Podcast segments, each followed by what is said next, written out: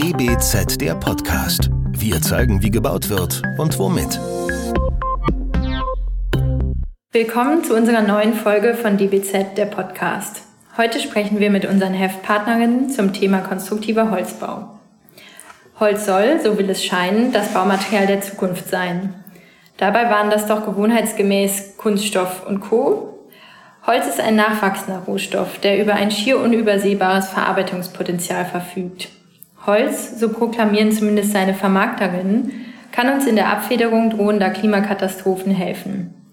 Es steht regional zur Verfügung, seine Be- und Verarbeitung kann auf handwerklichem bis hin zu großindustriellem Niveau passieren. Ist der Baustoff mit jahrhundertealter Tradition und noch längst nicht ausgeschöpftem Potenzial also unsere letzte Rettung? Wir sprechen heute mit Laura Fogarasi-Ludloff und Jens Ludloff von Ludloff Ludloff Architekten Berlin über den konstruktiven Holzbau. Das Büro hat auf diesem Feld Forschung betrieben, Projekte realisiert und ist damit mittendrin im Thema. Das DBZ-Team heute sind Ina Löwsmann und Benedikt Kraft. Hallo, Hallo ihr beiden. Hallo. Schön, dass wir hier bei euch sein können in Berlin. Fangen wir doch mit der ersten Frage an. Äh, nach der Einleitung gerade können wir doch eigentlich gar nichts mehr sagen, oder? Holz, der Wunderstoff, Holz eine Art Heilsbringer. Was kann Holz denn eigentlich nicht? Fangen wir mal rückwärts an. Das musst du sagen. Das muss ich sagen. Was kann Holz nicht? Ja, äh, das ist, glaube ich, eigentlich die falsche Frage, weil die Frage, die, die denkt so daraus aus der Struktur, die, aus der wir ein bisschen kommen, aus dem mineralischen Bauen.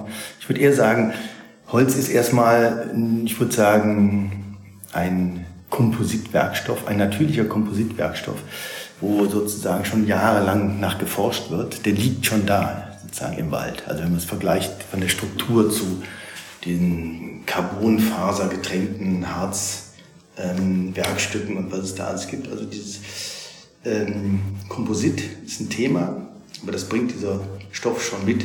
Also bevor wir den jetzt in Holzverbundkonstruktionen und ähnliches überführen, und das ist interessant. Das heißt aber auch, dass Holz natürlich, wir wissen alle, das ist gewachsen und so weiter. Es hat also ganz verschiedene Eigenschaften, äh, aus welcher Richtung wir dieses Material betrachten oder anders gesprochen, aus welcher Richtung wir dieses Material belasten. Also Thema Quer zur Faser, parallel zur Faser und so weiter.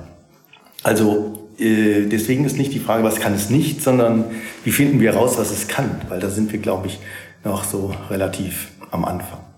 Ich glaube aber dennoch, dieses Was kann es nicht, das ist sozusagen so die Frage danach, ob Holz wirklich, wie es ja im Augenblick so ein bisschen diskutiert wird, so eine Art Lösung für alle Probleme ist. Denn ähm, im Augenblick reden ja alle darüber, dass Architektur ein wichtiger, ein großer Hebel ist, also das Bauen, um die Klimakatastrophe zumindest zu mildern, denn abwendbar im schlimmsten ist sie hoffentlich, aber in den äh, etwas schwächeren Auswirkungen ist sie wahrscheinlich nicht mehr. Also wir hören auch kritische Stimmen, die da eben vorwarnen, ausschließlich auf Holz beim Bauen zu schauen. Ähm, schauen wir hier auf eine eher ideologische oder auf eine wirtschaftlich getriebene Diskussion? Oder wie würdet ihr das einschätzen? Sagen, auf eine politisch getriebene, weil man muss zugeben, die Politik, wenn man die jetzt mal so allgemein in den Raum stellen darf, also das, was sozusagen unser Handeln sehr stark bestimmt und was, was wir in der Gemeinschaft der Demokraten sozusagen auch wünschen, ist äh, dieser gesetzliche Rahmen, in dem wir arbeiten, in dem Wissen, Thema Klimakatastrophe, sagen wir mittlerweile natürlich, ähm, ist der Politik bisher nichts eingefallen. Das Thema die, die drängenden Fragen, die darum ranken sozusagen. Also mit Holzbau kann man argumentieren, wir können bauen, ne, das ist immer gut bauen, stärkt die Wirtschaft sorgt für Wohnungen und so weiter. Weil nicht bauen wir politisch natürlich, hört sich gar nicht gut an. Das heißt, äh, mit dem Thema Holz kann ich politisch viele Dinge adressieren und dann noch ein gutes Werk tun. Deswegen wird im Moment so Holz als der Wunderheiler dieser menschengemachten Katastrophe angesehen. Und das kann Holz bedingt auch, aber natürlich nur in einem kleinen Teil. Und das also ich denke mir, das Versprechen der Politik, was Holz leisten soll, das kann Holz nicht leisten. Und also was heißt das genau? Also was kann es nicht leisten? Die, ob man das jetzt ökologische, nachhaltige oder wie auch immer Wende ist ja so ein beliebtes Wort, äh, sozusagen einleiten oder da federführend sein kann. Das kann es bestimmt nicht. Es kann Teil dazu beitragen, dass wir mit, sagen wir mal, äh, also mit weniger Rohstoff bauen, der sozusagen nicht nachwächst. Das kann Holz auf jeden Fall. Aber Holz kann nicht die, die gesamten Klimaprobleme lösen. Aber Holz kann einige Klimaprobleme lösen. Thema gehört aber Waldwirtschaft gehört dazu, Aufforstung gehört dazu. Auch Gräser gehören dazu, wie Bambus. Bambus ist ja kein Holz. Da gibt es also weltweit geschaut noch einiges zu entdecken. Ich glaube, Holzbau ist eine Möglichkeit, in die richtige Richtung zu denken. Wir werden ja alle in Zukunft gezwungen sein, eine CO2-Bilanz bei unseren äh, Häusern zu machen. Und das ist zum Beispiel ein Punkt, wo wir als Architekten aufpassen müssen, dass wir nicht äh, sozusagen ein Werkzeug aus der Hand geben, sondern dass wir uns ein Werkzeug zu eigen machen, mit dem wir dann selber gucken können, welche Stellschrauben wir äh, drehen, um ein möglichst klimaneutrales Gebäude am Ende zu haben. Sei es, dass wir umbauen, sei es, dass wir neu bauen mit sorgsam ausgewogenen Materialien. Und dazu gehört natürlich außer einem Rechenbeispiel, was ja auch immer etwas ist, was eine Festlegung ist, welche Dinge zählen da rein, welche zählen da nicht rein. Dazu gibt es ja international anerkannte Berechnungsmethoden, aber trotzdem sind die Preise, die am Ende diese Entscheidung für oder gegen Baustoffe mit äh, bestimmen, auch in ihrer Wirtschaftlichkeit, das sind ja immer noch nicht die richtigen Preise. Und deswegen ähm, ist diese Abwägung, die wir als Planer auf dem Weg zu einer CO2-neutralen Bauweise haben, ist noch nicht ein Werkzeugkasten, der die ehrlichen Preise, die wir äh, dem Klima sagen wir mal, ähm, entgegenstellen müssen, das sind noch nicht die richtigen, die wir da haben. Ja, ja aber ich würde auch sagen, das ist so ein bisschen, das wird immer so als Turbowissenschaft verkauft. Also die Bundesregierung arbeitet schon seit gefühlt zehn Jahren daran, ein Werkzeug zu entwickeln mit der Industrie, dass die armen Architekten endlich mal nachweisen können, was denn das Haus kann und nicht kann, bezogen CO2. Früher waren es Kilowattstunden, man rechnete in Kilowattstunden. Wir haben das mal vor 15 Jahren gemacht mit einer sanierten Tonhalle. Es ist relativ simpel. Jeder Bauleiter weiß irgendwann, wie viel Schutt abgefahren hat, welche Materialien. Das wird schon seit einiger Zeit, also Müllentsorgung und so weiter. Da weiß man ziemlich viel, was man so rausträgt aus einer Baustelle bei einer Sanierung. Und man weiß auch, wenn man will, sehr genau, welche Materialien man da reinträgt. Also das heißt, das ist so ein bisschen auch Naivität des Architekten. Der Rheinländer wird sagen, stell dich dumm, dann bist du schlau. Ähm, wir wissen, was unsere Häuser können.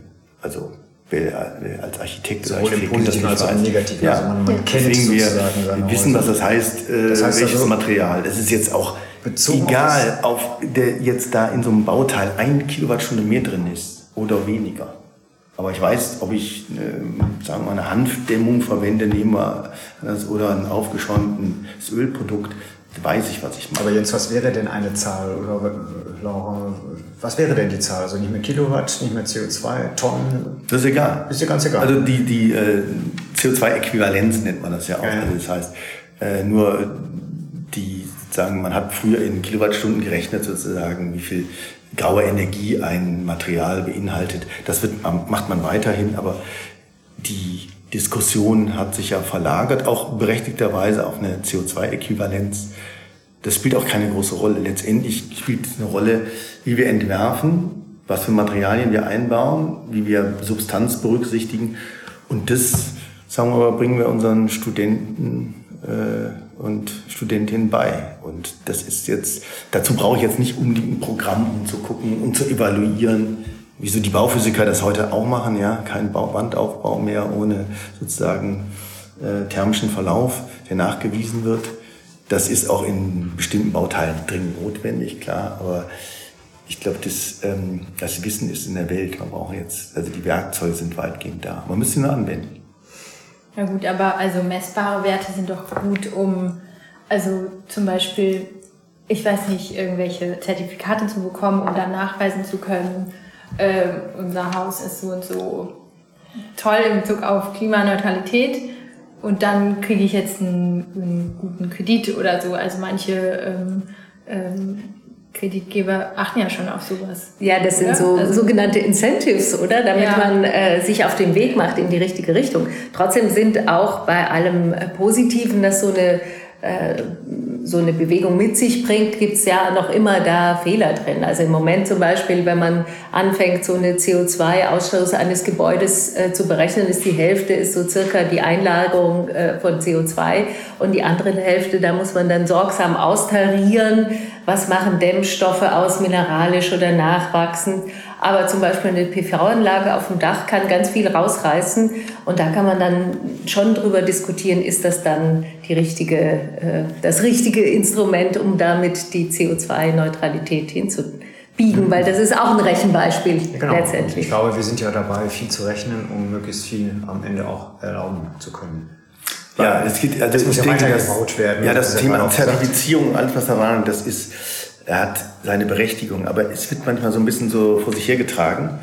Und die, also sagen wir mal, wir haben natürlich so ein Expertentum und Expertenwissen, was irgendwann auch nicht mehr, sagen wir mal, einem landläufigen Architekten, eine landläufige Architektin leisten kann. Das stimmt. Es ist ein, das Bauen ist komplizierter geworden. Aber wir müssen es auch ein bisschen, also wir, tun so ein bisschen, als ob wir so dabei standen und es ist dann einfach so geworden. Und äh, wir müssen das Bauen auch jetzt nicht so eine banalisierende Einfachheit, aber ich glaube, wir müssen das ein bisschen wieder zurückholen und wir müssen es bei den Architektinnen und Architekten lassen. Beziehungsweise die Architekten müssen das, wenn sie es nicht können, lernen, wie es geht. Ähm, weil wir leiden natürlich unheimlich bei Projektentwicklung unter diesen Übermaß an Speziallisten, die dann ihren einzelnen Tunnelblick zwar immer recht haben, aber das zusammenbinden.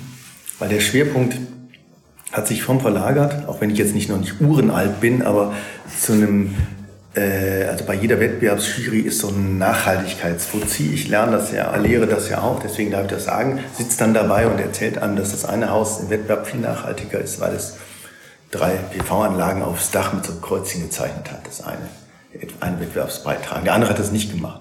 Hat der Praktikant wahrscheinlich vergessen.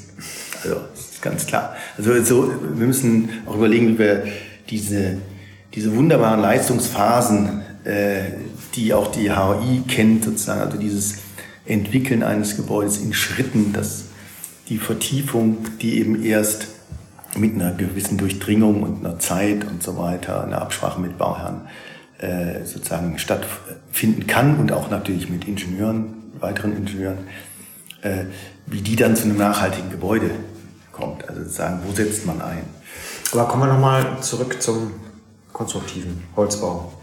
Müssen wir äh, Holzbau nicht immer quasi konstruktiv denken? Und äh, ist Holz nicht eigentlich auch ein, ein Material, was nur konstruktiv gedacht werden kann, außer dekorativ natürlich? Also ich würde jedem Architekten, der real hat, würde ich sagen, nimm es lieber nicht. Du musst ungefähr doppelt so viel arbeiten. Also es ist, also wenn man sich so einen Werkplan in 1 zu 50 vorstellt, in Beton ist es traumhaft. Ein Architekt macht zwei Linien, der Rest macht der Tragwerksplaner.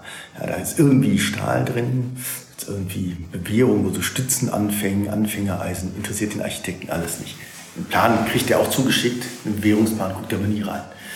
Und beim Holzbau ist es umgekehrt. Da muss der Architekt sozusagen sich überlegen, mit seinem Tragwerksplaner sicherlich im Duett oder seiner Tragwerksplanerin im Idealfall, äh, welche Schrauben kommen da rein, welche Dübelabstände kriegt das, äh, dieser Dimension, diese Dimension noch hin, mhm. wird geleimt, wird, äh, wird leimfreie Verbindung und also Aber der, der Blumenstrauß ist viel, viel so größer. Am Anfang stehen, ist es doch schon so viel auch in Holz gemacht. Müsste es dann mittlerweile nicht einfach eine Erfahrung geben, äh, ähnlich wie auch wie im Beton, dass man sagt, okay, also ich nehme das und das, die und die Dimension, die, äh, die und die Verbindung und dann ist es einfach so. Also wie, wie ich es auch mit Betonfertigteilen mache, dann ist es einfach.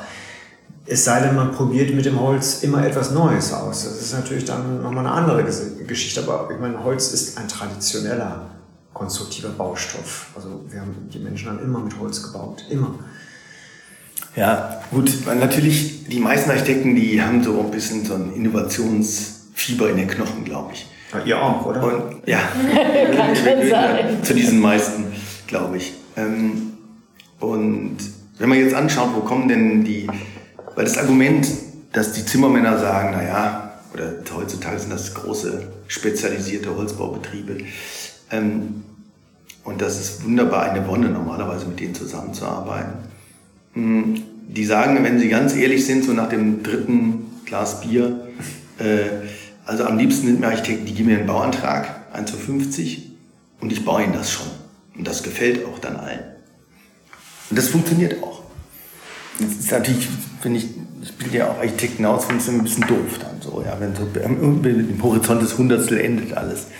Wenn man sich aber anschaut, wo eigentlich die Innovationen im Holzbau lagen und liegen im Moment, ähm, dann sind das meistens interessante Bauherren, zum Beispiel Baugruppen. Die Baugruppen haben den Holzbau, ob man die mag oder nicht, egal, die haben den Holzbau in die Stadt geholt. Das war vor 20, 25 Jahren wirklich neu. Und ohne die Baugruppen, Bauherren wäre das nicht gelungen, die sich Architekten gesucht haben, die auch mit viel Eifer diese sozusagen ersten Holzhäuser in der Stadt realisiert haben. Und ich würde behaupten, das ist auch weiterhin so. Das heißt, die Innovation kommt weniger von den Betrieben, die optimieren, und das ist auch begeisternd, ihre Prozesse, aber die optimieren nicht auf Raum, auf Gestalt und auf letztendlich auch nicht auf die Umweltfragen in erster Linie, sondern auf ihre Produktionsprozesse. Und das kann auch Umweltfragen berühren, natürlich, das ist nicht ausgeschlossen, aber das ist nicht das Ziel. Das Ziel des Unternehmers ist die Optimierung sozusagen der Abläufe. Ja, und ähm, da sind äh, Architekten sind auch Unternehmer, aber das vergisst man immer wieder. Und die Architekten selber vergessen das, das glaube ich auch. Naja, wir stehen ja auch mehr für die Optimierung der Gestaltung und der Räume. Also äh, wir äh, können den Unternehmern nicht immer erlauben, alles nur aus rein wirtschaftlichen, ablauftechnischen äh, Erwägungen zu sehen, sondern wir denken schon, dass wir einen Raum durch, nicht nur durch die Oberflächen, sondern auch durch die Art der Fügung prägen. Und dass es eben nicht egal ist, das macht dann der Holzbauer schon, sondern wir haben da gerne auch ein Auge drauf und es ist uns nicht egal, wie die Knoten zusammenkommen, wie die wie die Bretter zu sehen sind, ob da jetzt noch was drunter her schaut oder nicht, weil das doch auch zum Beispiel die Untersicht einer Decke, einer Holzdecke kann ja sehr unterschiedlich aussehen. Und wir finden schon, dass das diese Gestaltungsfreiräume sind, gerade im Holzbau, die so einen Holzbau auch interessant machen. Mhm. Also ja. weitere Innovationen sind ja, die dringend notwendig sind. Also Holzrahmenbau äh, kann jetzt mittlerweile wirklich jeder. Aber das Thema, sagen wir mal, diese Schichtenaufbauten, die wir im Holz haben, ähm, also dass wir versuchen, monolithischere Wandaufbauten zu generieren oder zumindest Wandaufbauten, die entweder ohne Leim auskommen, solange es keine vernünftigen Leime gibt, sage ich mal, oder die ähm, einfach, einfach äh, Kreislauf, wirklich kreislauffähig sind. Das ist zwar Holz erstmal ein wunderbarer Stoff verglichen mit anderen, aber meistens geht es ja um sozusagen Downcycling, bis dann nur noch Asche übrig ist von dem Holz. Und den Prozess, Gott sei Dank gibt es diesen, den gibt es also, aber den müssen wir natürlich sozusagen viel besser führen, als der in so einer schönen Grafik dann dargestellt ist. Ja, da ist das Haus, erste Verwertung, dann das weiß ich nicht, äh, irgendwann abgerissen, dann kann ich noch irgendwie Papierschnitzel daraus machen. Oder so. Aber also, heute macht man ja, das, ja äh, klebefrei alles, man kann es auseinanderschrauben und dann baut man ein anderes Haus da draus. So genau. sieht es aus der Grafik dann auch aus. Ja, aber da sind wir noch nicht, da sind wir nicht angekommen. kleiner die Häuser, weil man irgendwann Verschnitte hat und so und die werden möglicherweise zum Heizen der kleineren Gebäude genutzt. Aber äh, ja. der Lebenszyklus ist einfach verlängert. Ja, theoretisch. Theoretisch, und da gibt es jetzt auch, äh, das wollen wir ja auch nicht kleinreden, da gibt es mittlerweile auch Projekte oder Forschung, die das zeigen, dass das geht. Auch haben wir ja noch ein Riesenvolumen vor Holz an, vor uns alten Laubholz, an, an Hölzer, die wir noch gar nicht sozusagen äh, im Moment im Bauen verwenden, also zumindest nicht in Tragwerken oder vergessen haben. Äh, also, also das heißt, äh, der Waldbestand der jetzt nutzbar wird, verändert sich in den nächsten Jahrzehnten radikal. Das heißt, wir werden auf jeden Fall gezwungen sein, mehr Laubholz zu verwenden. Gott sei Dank. Da müssen wir aber sozusagen auch an so Normierung ran.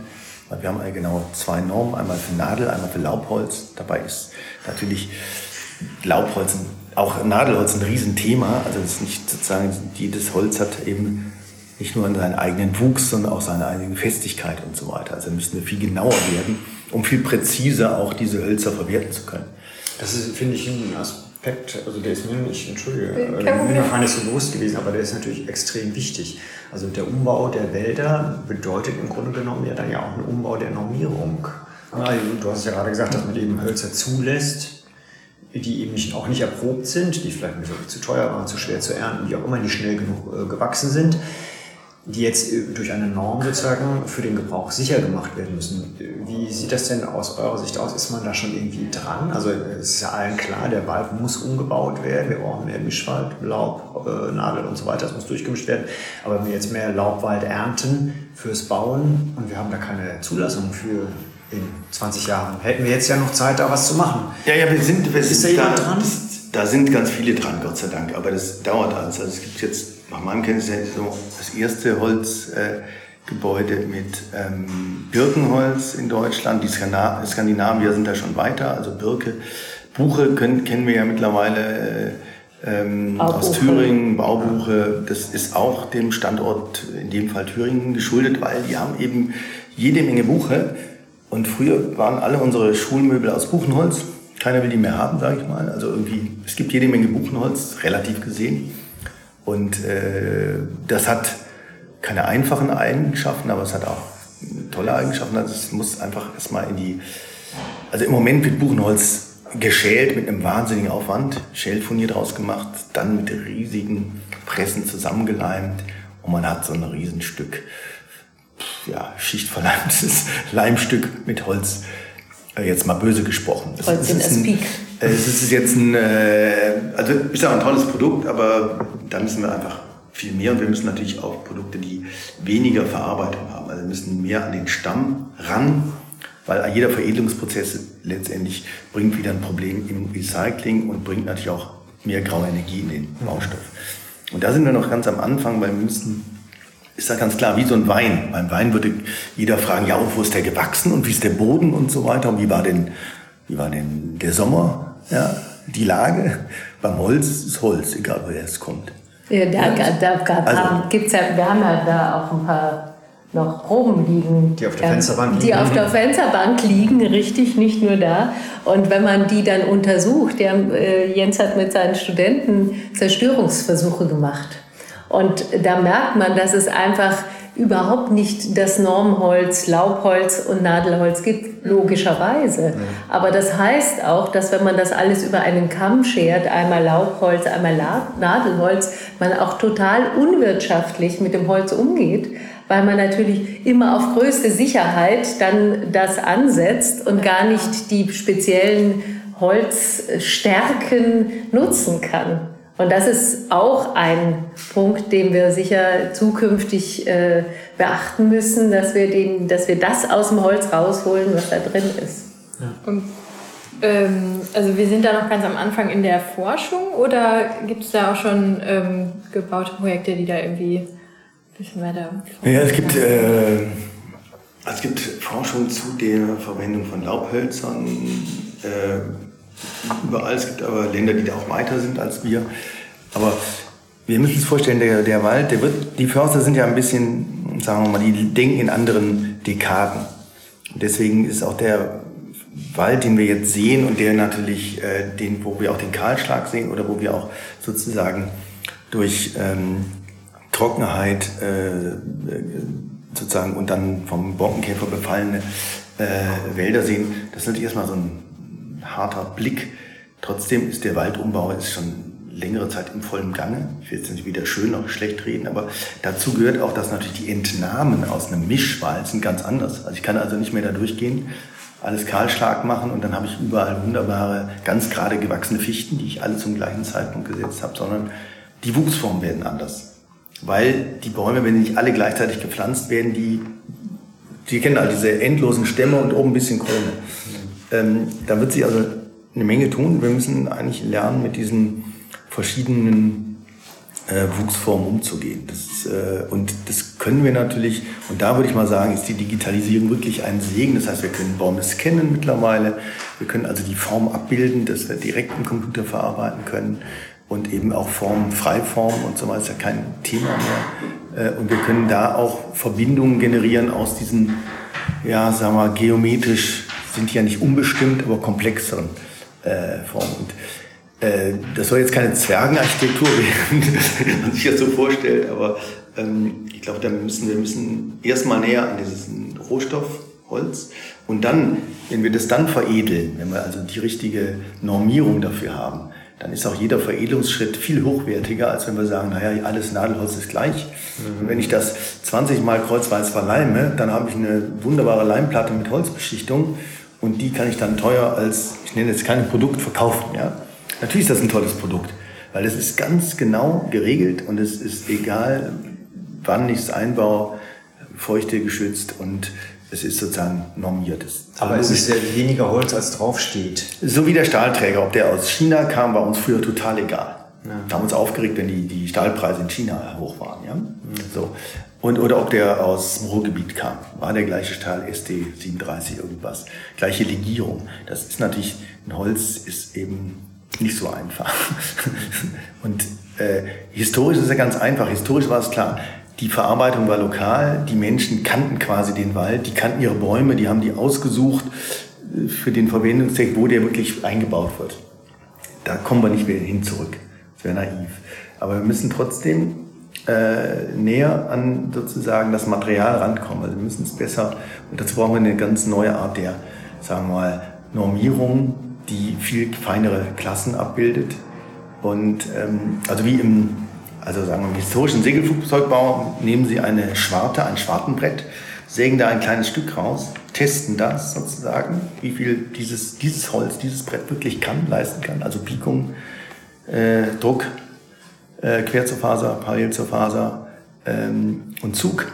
Und wenn Sie diese Werte haben, dann wissen Sie, dieses Brett kann das. Und dann können Sie Ihr also Segelflug Flügelteil aus diesem Brett bauen, aber nicht aus dem Mann. Also so war sagen, der Flugzeugbau.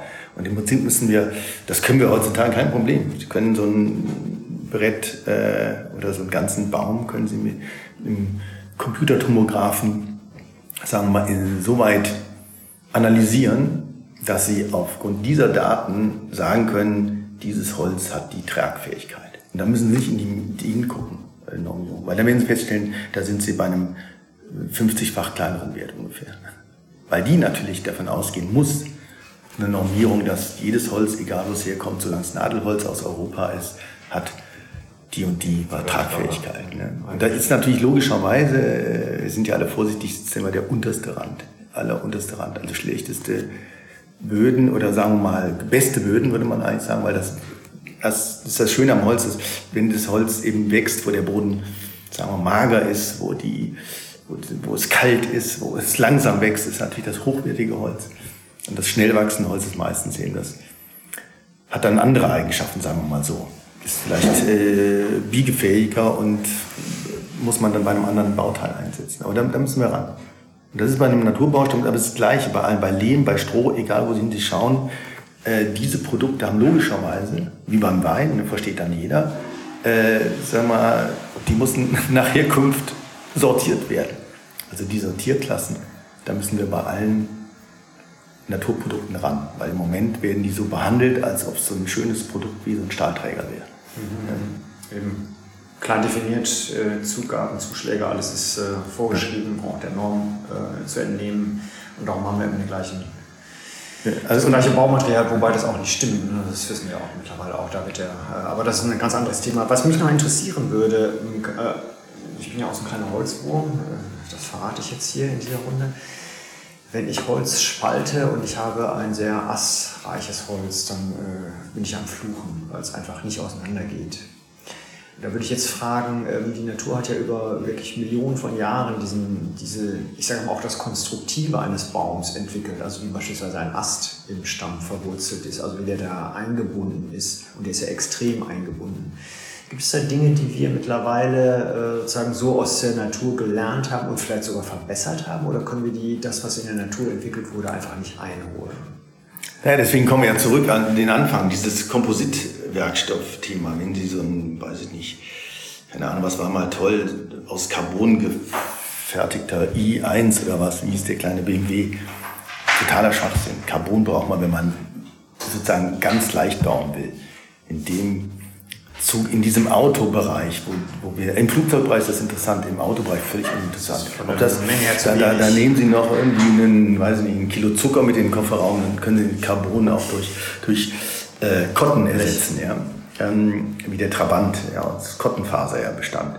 Ähm, Jetzt habe ich den Faden verloren. Naja, es ging darum, kann, die, kann, kann, kann man von der Natur lernen, wenn ich das richtig ja, verstanden nicht nur lernen, ich glaube, das, das, das, das, das Bionische ja. kann man, haben wir mittlerweile schon etwas, wo wir sagen, wir sind schon weiter, als das die Natur entwickelt hat. Also das, die Natur als Labor, so viel Zeit, äh, Evolution, ähm, perfekte Dinge entwickelt. Also die Bäume sind ja perfekte Konstruktionen, ja. das kann man nicht anders sagen. Die versagen ja nur, weil äh, wir sie in ein schlechtes Umfeld vielleicht gebracht haben, wie auch immer. Äh, da gibt es ja schöne, schöne Versuche. Also die AA hat ja so einen Versuchspark, Park. Wir haben das mal bei der Biennale gezeigt, ja. wo sie dann der digitale Wald, die haben da ein Stück Wald vermessen und nach Astgabeln gesucht, die besonders gut geeignet sind, äh, für, um ein Tragwerk herzustellen. Und haben dann aus dem Wald die passenden Astgabeln rausgesucht, die man dann eben unten mit der Gabelung zusammen abschneiden konnte und man konnte sich diesen Knoten sparen. Das heißt, das ist jetzt ein Stück Technologie, das sich die Natur zunutze macht. Das ist natürlich ein, nur ein kleines Beispiel, so letztendlich eine Folie, mit dem man dann zeigt, was die Konstruktion von, äh, Entschuldigung, die Kombination von äh, natürlicher Konstruktion mit der Kombinatorik äh, in einem Tragwerk möglich äh, Das, was wir vielleicht würde. könnten als Menschen, wäre das eben zu beschleunigen. Also, ja, natürlich. Gerade, wo, wo, sind wir denn besser? Also, wo sind, das naja, so besser als ein Baum, das ist ganz schön schwierig, weil der natürlich ja. sich einstellt. Also deswegen ist es ja ein Faserverbundstoff, der, dessen Fasern allein äh, aufgrund der Belastung ausgelegt sind. Jeder Astgabel, jeder Baumzweig, der sich langsam verzweigt, der am Anfang noch sehr, sehr biegsam ist, im Wind sich biegen kann und dann immer steifer wird. Das sind natürlich Dinge, die sind zauberhaft statisch gesehen. Ja. Und so ein Baum ist ja auch eine richtige Einspannung, also mit der Wurzel, das ist ja das Bild für, was ist ein, eingespannte Stütze, ein Baum eben zum Beispiel, biegesteif.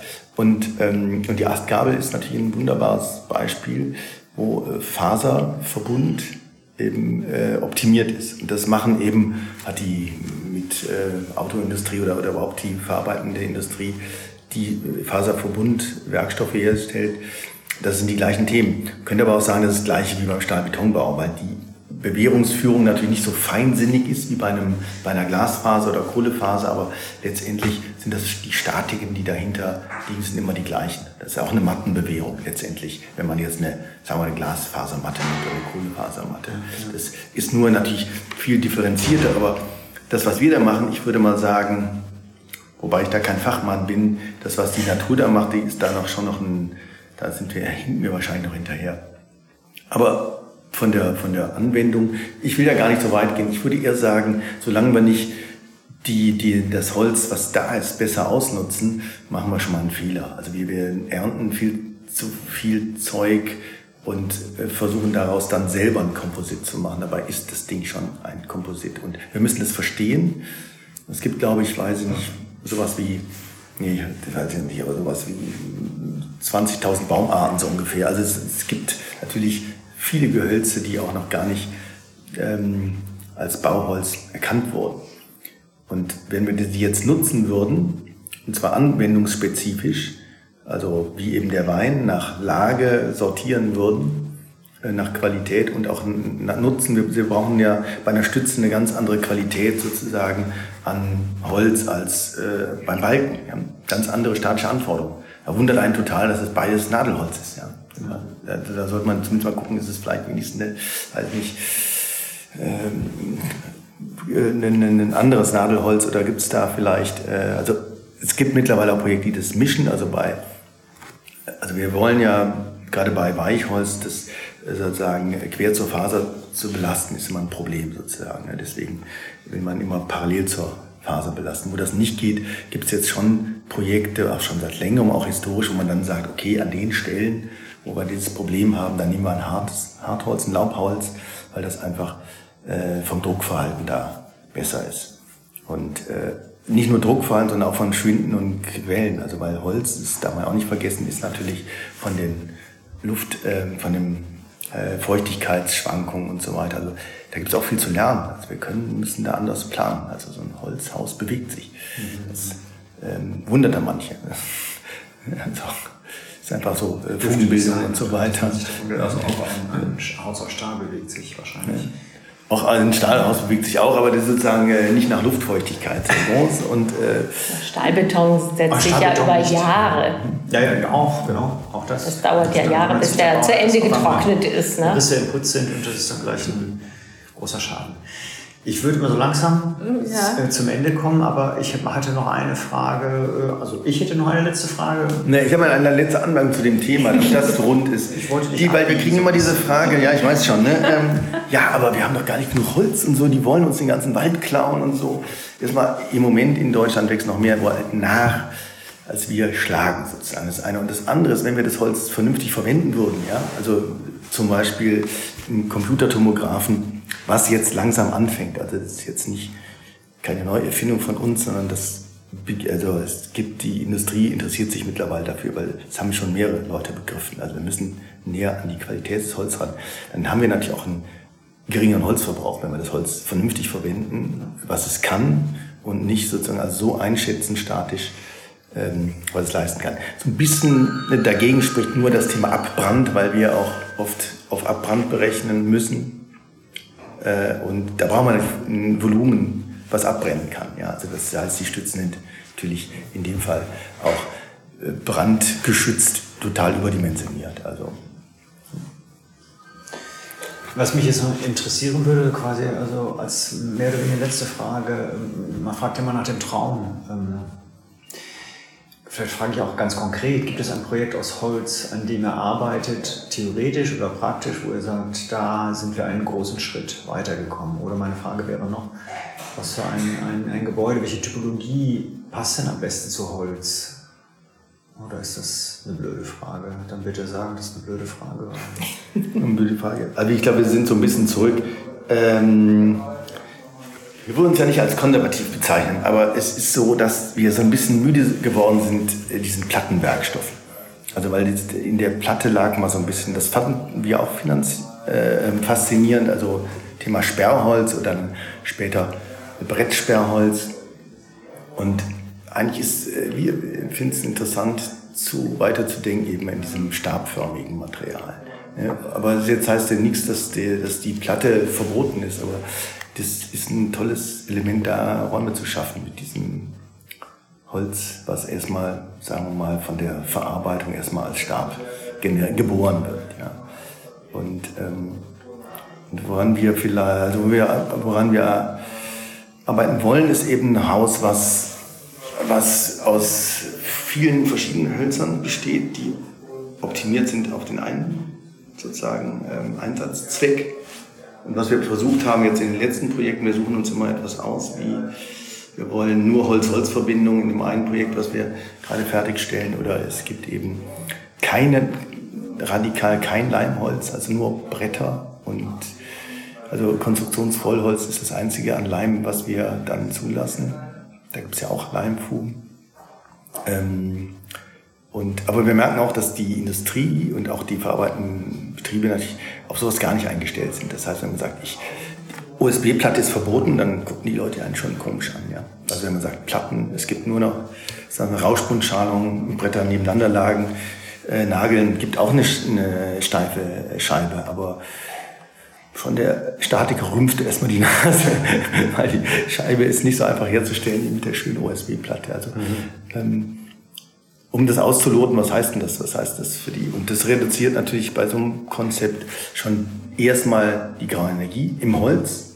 Wenn man dann allerdings sieht, was für Nagelverbindungen man dann produziert, dann geht die Rechnung doch nach hinten los. Soweit nee, noch nicht. Nein, aber, aber Erfahrungswerte, sagen wir mal. Man muss es, glaube ich, ausprobieren. Also was uns an diesem Projekt, über das jetzt gerade gesprochen hat, Spaß gemacht hat, war, dass wir verschiedene Hölzer auch, wir haben immerhin drei verschiedene Holzarten eingesetzt, äh, je nachdem, ob es bewittert war oder unbewittert. Wir haben Robinie, Lerche und äh, Fichte. Fichtenholz genommen und das Fichtenholz überall da, wo wir sozusagen so Rahmenkonstruktionen, äh, Fachwerk, Träger, Konstruktionen äh, verwendet haben und bei den Rauschbundbrettern, bei den Wänden, Wandverkleidungen und äh, wir haben Stützen aus Lärchenholzstämmen nehmen können und das wird jetzt gerade gebaut und das ist einfach eine Freude zu sehen, wie man mit diesem Holz einfach nochmal ganz anders umgehen kann. Es ist ein Haus, das genutzt wird, aber es ist auch ein Stück Versuch für uns, wie man äh, zu einem optimierten Holzbau gehen kann, der natürlich auch immer nur manche der vielen Aspekte erfüllen kann. Das heißt, man braucht dafür, wie für viele manche andere gute Sachen, auch immer einen guten und willigen Bauherrn, der sich auf so eine Thematik auch einlässt. Ja, das und einen willigen Statiker und alles, was danach. Aber die habt ihr doch, oder? Ja. Die haben wir, aber wir haben zum Beispiel, also das, ein, das schönste Beispiel ist eigentlich, für Stützen aus Stämmen gibt es äh, keine gültige DIN. Also man kann im Moment theoretisch nur, also wir können nur über eine, eine sozusagen eine Einzelzulassung Stammware als Stütze verwenden. Und ich würde sagen, was ist das, was ein Stütze als erstem einfällt sozusagen? Außer vielleicht das Pantheon oder irgendwie nee, also was ein Parthenon. Ist. Parthenon und äh, ist irgendwie so, so ein Baumstamm. Aber den muss man erst sozusagen über ein Gutachten äh, zur Stütze ertüchtigen. Und obwohl natürlich jeder Statiker weiß, sozusagen, wenn ich die Faser nicht anschneide, also wenn ich die Faserbündel des Holzes nicht anschneide, ist die Tragfähigkeit höher, Tragfähigkeit höher, als wenn ich die Faser anschneide, wie bei jedem Balken habe ich einen Faseranschnitt. Das ist aber eine Schwächung des Querschnitts oder des Leistungsvermögens des Querschnitts. Ähm, das heißt, eigentlich trägt die Baumstütze mehr, aber die ist äh, im Moment nicht geregelt. also, kostet ja, viel Fläche, wenn ich ja. einen Baum da stehen habe. Also man ich glaube, der Anschluss ist mehr das Problem, ja, ja. wie man an so diese runden Bäume, die dann die auch nicht gerade wachsen. Wir haben ja so ein paar Bilder an der Wand, ja, also, wo man sieht, was das heißt. Natürlich dann so ein äh, gewachsenes Element, äh, dann trotzdem, wenn man irgendwann kommt der Architekt doch dazu, jetzt will ich doch so eine Art geometrische Form haben, geometrisch bestimmbare.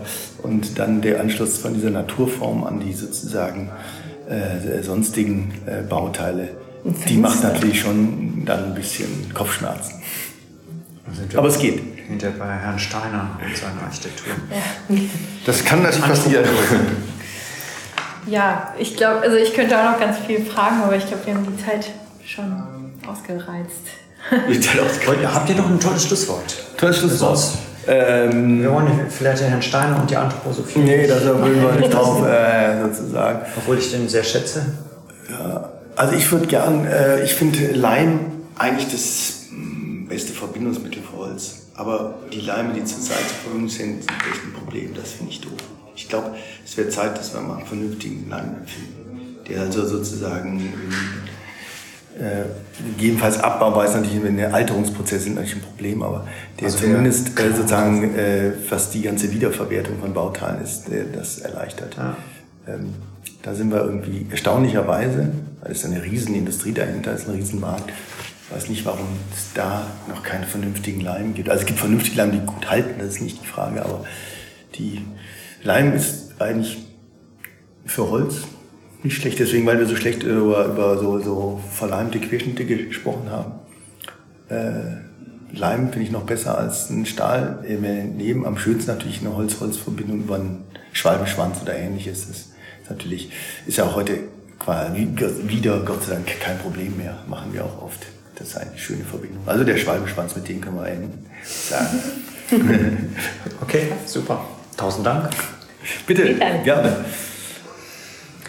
Das war DBZ, der Podcast. Die DBZ berichtet für und mit Architekten und Architektinnen und Bauingenieurinnen und Bauingenieuren praxisnah und nutzt dafür vielfältige Medienkanäle wie diesen Podcast. Entwickelt wird er von der gesamten DBZ-Redaktion. Wenn ihr unsere Arbeit unterstützen möchtet, könnt ihr das am besten, indem ihr unser DBZ-Magazin abonniert und unserem Podcast 5 Sterne verleiht. Der DBZ-Podcast wird von unserem Tonmeister Lynn Meisenberg abgemischt. Mehr Informationen gibt es auf dbz.de.